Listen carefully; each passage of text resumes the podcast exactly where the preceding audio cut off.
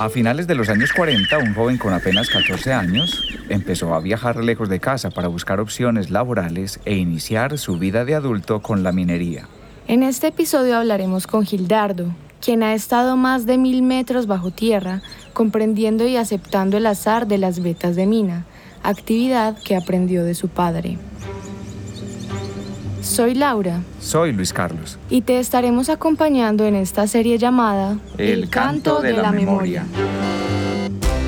Somos amantes de los relatos que nos despiertan emociones, que nos conectan con nuestros miedos o con lo que anhelamos. Esta vez queremos narrarte parte de lo que eres, algo que forma parte de ti, de tu familia, de tu territorio y de tu esencia. Los talentos que son tu herencia los conocimientos y las artes de los adultos de tu tierra. Aprende de sus oficios, talentos, trabajos y artes. Escucha sus frustraciones, logros y mayores satisfacciones. En cada episodio encuentras un nuevo invitado cuya historia se intensifica con la inclusión del paisaje sonoro del entorno del personaje, la experimentación electroacústica y una canción inédita construida por nosotros a partir de su relato. Tenemos las historias, los personajes y la música. Recibe este canto de la memoria para reconocer la identidad de la comunidad a la que perteneces. Su nombre es Gildardo de Jesús Montoya Incapié, tiene 88 años de edad el papá de Gildardo también nació en Gómez Plata y se casó con una mujer nacida en el municipio vecino, Carolina del Príncipe. Y mi papá toda la vida fue minero. Yo a, los siete años le ayudaba a él cuando yo salía de la escuela, le ayudaba a él cuando salíamos a vacaciones y me iba con él para la mina. Conoció personas que trabajaron la técnica de aluvión a orillas del río Porce. Sacaban mucho esa gente en aluvión ese río Porre, por eso lo llaman el río de oro. Ese río Porre le sacan oro y al año vuelven y le sacan y le siguen sacando porque las vetas de las montañas surten. Cuando hay diluvios o cosas así de agua bastante que derrumbos y esto y lo otro, vuelve y baja oro. La práctica minera de la familia de Gildardo fue siempre en excavaciones o túneles, buscando vetas. Él nos cuenta que un tío suyo era experto en encontrar lugares e indicar dónde excavar minas en las montañas alrededor del pueblo.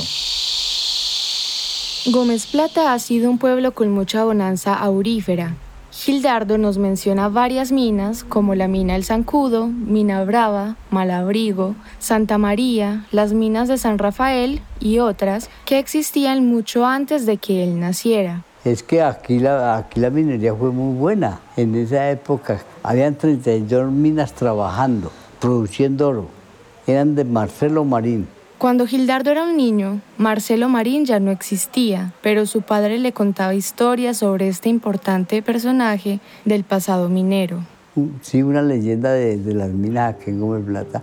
Mi papá contaba que él sí lo conoció a Marcelo Marín, porque era casado con una tía de mi papá que llamaba Juana Montoya. Y ese señor tenía una casa en San Rafael, que no era solamente casa, sino que era una iglesia, una, capilla. Y allí él tenía fundición. Él fundía el oro en, en San Rafael y le ponía Marcelo Marín, dos M's y dejaba lingotes de 25 kilos. La atesoraba ahí en la casa. En los años 30, la mina de San Rafael llegó a tener hasta 400 trabajadores cuando fue administrada por el papá de Gildardo. Esta mina también fue propiedad de Marcelo Marín. Recogía el oro de todas las minas porque cuando se trabajaba en parejas y él era el patrón que daba todo para que usted trabajara. Le ayudaba a cada trabajador con lo que producía le sacaba lo que le compraba herramientas, le daba vestidos para la familia, para todo. Por eso lo llamaban el patrón. Y la mina es un juego de azar. Vos invertís en una mina, si sacar bien, librar. Y si no, se quedó enterrado. Cuando hay buena bonanza y que uno está bien, en los días de la fiesta de la Virgen del Carmen uno da una una donación. La patrona, la Virgen del Carmen es la patrona. del minero, de todos, de los choferes, ¿cierto? De todos, sí, y de la patrona de Gómez Plata. Pero se vivía mal, muy mal, porque yo me acuerdo que nosotros aguantábamos muchas necesidades y muchos hambres.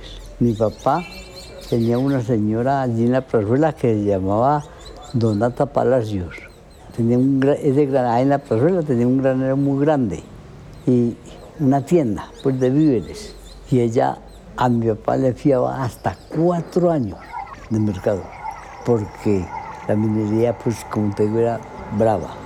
Pero cuando mi papá sacaba oro, le pagaba todo. También hubo momentos de bonanza. Recuerda cuando los buenos resultados del oro eran suficientes para que toda la familia viajara a la ciudad de Medellín a comprar suministros para la casa y telas importadas para hacer los vestidos de la familia. A los 14 años, Gildardo dejó Gómez Plata, se fue a Segovia, un municipio muy minero de Antioquia, y allí se quedó con unos tíos también de la familia Montoya. De 14 años yo me fui, porque en el año 42 y 44, en ese, en ese periodo, las minas de, de, de Gómez Plata todas quedaron cerradas, porque valía más la plata que el oro. Hubo una crisis tremenda un castellano de oro vale dos, valía 2,50 pesos. Permaneció en Segovia durante 17 meses y luego se fue a Cali a trabajar en las minas de carbón. Pues porque acá el trabajo era muy difícil en esa época y en las minas de carbón en Cali se ganaba buena plata. En Cali le fue muy bien, tanto que allí se enamoró y se casó con una caleña y juntos han concebido 13 hijos. De allí se fueron 13 años hacia Ubaté, en Cundinamarca. Regresó a finales de los 80 a Gómez Plata con toda su familia. Este regreso fue motivado por invitación de Rodrigo Mira, a quien conoció en Cali y con el que formó una sociedad comercial. Gildardo se convirtió en socio administrador de la mina Santa María. La mina tiene una profundidad de casi mil metros, con varias derivaciones o ramificaciones internas. Hablamos con Gildardo sobre procedimientos de la exploración de una mina. Después de extraer el oro libre, las arenas quedan con oro. Estas arenas deben ser molidas. Para moler esta arena se utilizaban molinos. Allá eran molinos de madera, que eran unas ruedas grandes, por agua así, se movían por agua y y volteaban. Y luego a las arenas molidas se les aplica el cianuro. En esa época se hacían grandes tanques. Como piscinas. Esos eran unos tanques que le echaban hasta 50 toneladas de arena. Y como quedaban con oro, eso se llamaba cianurar por percolación. Eran unos filtros especiales que lo hacían ellos con tablas, con madera, y después ponían unos trapos y unas cosas para tapar y, que la arena no pasara. El cianuro es un producto regulado y solo se vende a personas con un permiso especial de minería. El proceso de cianuración dura aproximadamente un mes. Se introducen pequeñas cajas con virutas de zinc y el zinc, que es blanco, se vuelve negro al recoger el oro. Gildardo aprendió este proceso de su padre. A finales de los años 80, incluso con el asesoramiento de un ingeniero, se produjo una manipulación imprudente de las arenas cianúricas que se neutralizaban solamente con hipoclorito, el cual no es amigable con la naturaleza. Estas arenas vertidas en la quebrada en aquella época provocó la muerte de los pequeños peces que solían verse allí. El ingeniero de la época tuvo que dar las explicaciones necesarias por el escándalo social que sucedió y obviamente el procedimiento se corrigió. Ahora alcanzamos a ver algunos peces porque se mejoró el uso de las arenas y la neutralización de la cianuración. Desde que Gildardo era un niño, recuerda que luego del tratamiento del cianuro, las arenas deben ser neutralizadas correctamente con peróxido de hidrógeno. El peróxido tiene la propiedad que es biodegradable. Entonces vos le echas peróxido a las arenas y ya eso es biodegradable. En esa parte se puede sembrar y vuelve la flora nace. Esa mina dio tanto oro cuando la ministré yo, que me la entregó Rodrigo, mira, que mira, es tan noble esa mina que 20 años, ya ahí tengo los papeles, esa mina no pidió un peso dio oro, oro, oro, oro, oro, y todo el mundo recibía oro y recogían arenas ricas. Llegó el día en que la mina dejó de producir. Las minas fallan, tienen fallas. Gildardo aún conserva la documentación de todos los procesos administrativos de la mina en la temporada en que él administró los costos, los estudios y las ventas de arenas cuando no era posible hacerles la cianuración. Además, soportes de las formas como distribuyó las ganancias con sus socios. Ladrón nunca he sido. Mi papá fue muy correcto y yo quiero ser muy correcto como mi papá me enseñó. ¿Ah? Yo no le hago mal a nadie. Yo tengo mi conciencia tranquila y más bien soy servicial, pero más bien hago el bien que el mal. ¿Entiendes? Hubo un momento en que la mina entró en esa temporada donde se necesitaba inyectar dinero para continuar con la exploración. Gildardo le pidió a los socios para que reactivaran la mina. Gildardo, nosotros no somos mineros, nosotros somos ganaderos. Quédese con la mina Santa María. Entonces si, si le quiere meter la práctica suya, pero nosotros ya no queremos la mina. Esta respuesta lo dejó solo con la mina. Al poquito tiempo, a sacarlo otra vez. Pasó un fallo y empezamos otra vez a producir y nos levantamos, hermano. Nos levantamos. En los días siguientes llegó otro socio ajeno a la familia, con quien hubo unos líos jurídicos dejando a Gildardo fuera de la administración de Santa María. Gildardo considera que lo más importante antes de recibir un nuevo empleado es asegurarle bien e ingresarle a los sistemas de riesgos y seguridad social. Eh, la minería es un riesgo a toda hora, porque usted no sabe si entra, lo coge una peña, lo triture por allá, o bueno, cualquier accidente. No ha tenido nada que lamentar con sus empleados. Solamente una vez, por un accidente, le pasó lo siguiente. Yo estuve tapado de las 8 de la mañana a las 9 de la noche en una mina. ¿Es verdad que el oro o la ambición envenena el corazón de las personas? A cualquiera. Matan por el oro. Hacen lo que usted quiera.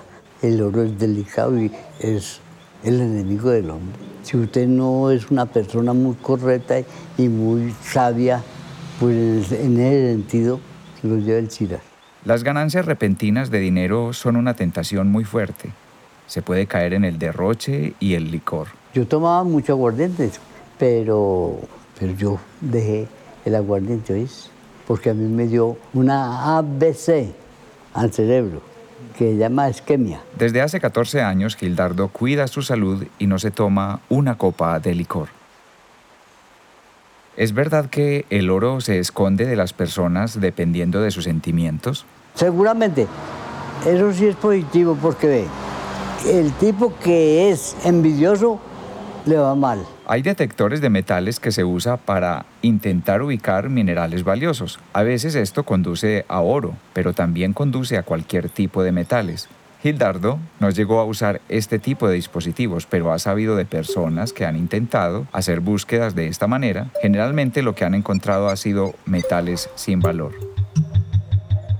A 15 minutos del pueblo, en la vereda del Encanto, hay una montaña que en su cima tiene unas piedras muy grandes y muy curiosas. Que decían que un señor disque, porque a mí no me contan, yo no conozco.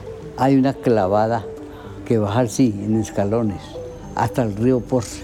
Y había un señor que cada viernes o jueves santo se entraba y sacaba una medida de oro. Y dicen, dicen que abajo se consigue el oro de unos pollitos de oro y, y animalitos de oro. Bueno. Tenían que sacar una medida específica.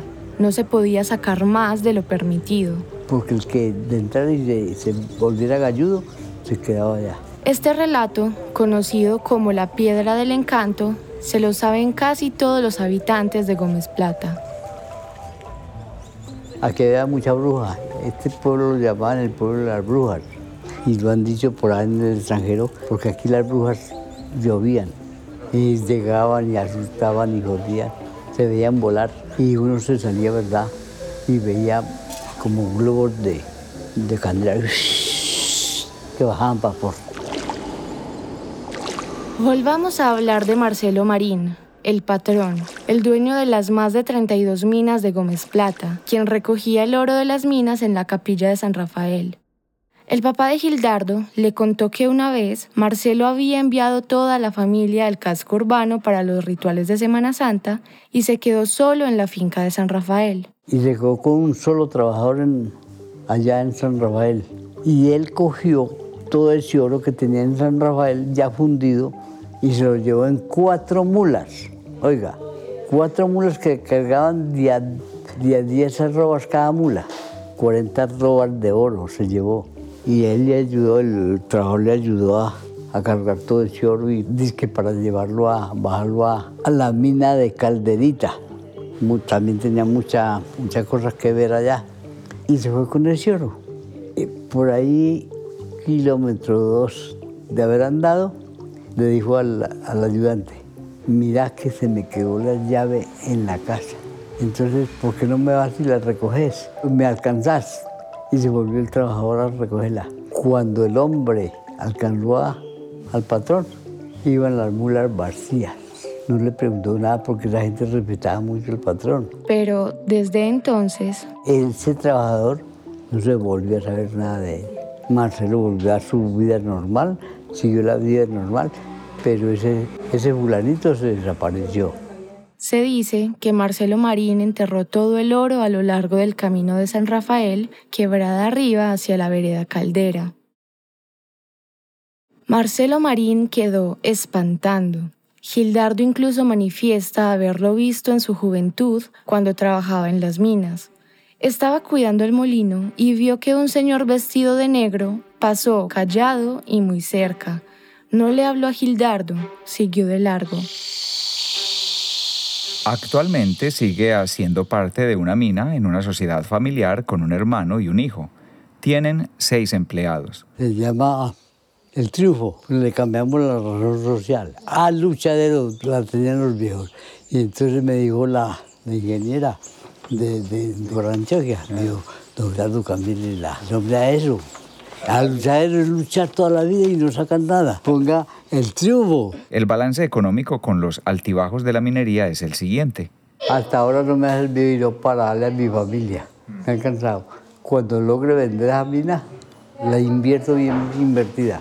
Cuando le preguntamos a Gildardo sobre lo más valioso de la vida, él responde. Gracias a Dios, estoy bien. Tengo comida, tengo salud. No necesito dinero, sino vivir bien estar vivo, tener salud, haberme casado en, cuando me fui para Cali y yo estar bien contento acá, tener mi mujer y mi familia. Tengo una familia muy numerosa, ¿verdad? tengo como que treinta y pico nietos. Con sus 88 años de edad, aún va caminando hasta el lugar de la mina.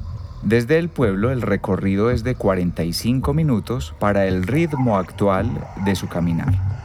Tengo las palabras cansadas, preguntando al viento a dónde y por qué. Se van como arena los años, moliendo recuerdos, lavando el ayer. No hay tesoro fiel lo superficial,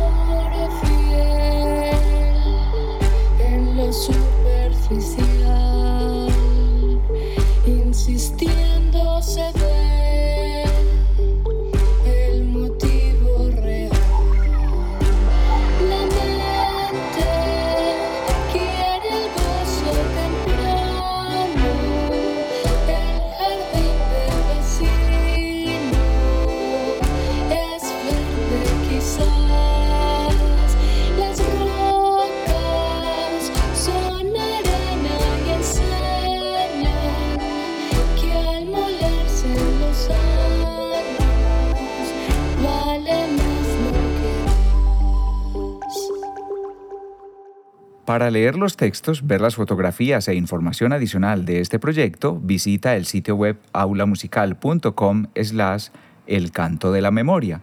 Esto es El Canto de la Memoria, un proyecto sobre el patrimonio inmaterial de Gómez Plata, realizado por Laura Moreno Montoya y Luis Carlos Moreno Cardona para Aula Musical. La cultura es de todos. Ministerio de Cultura.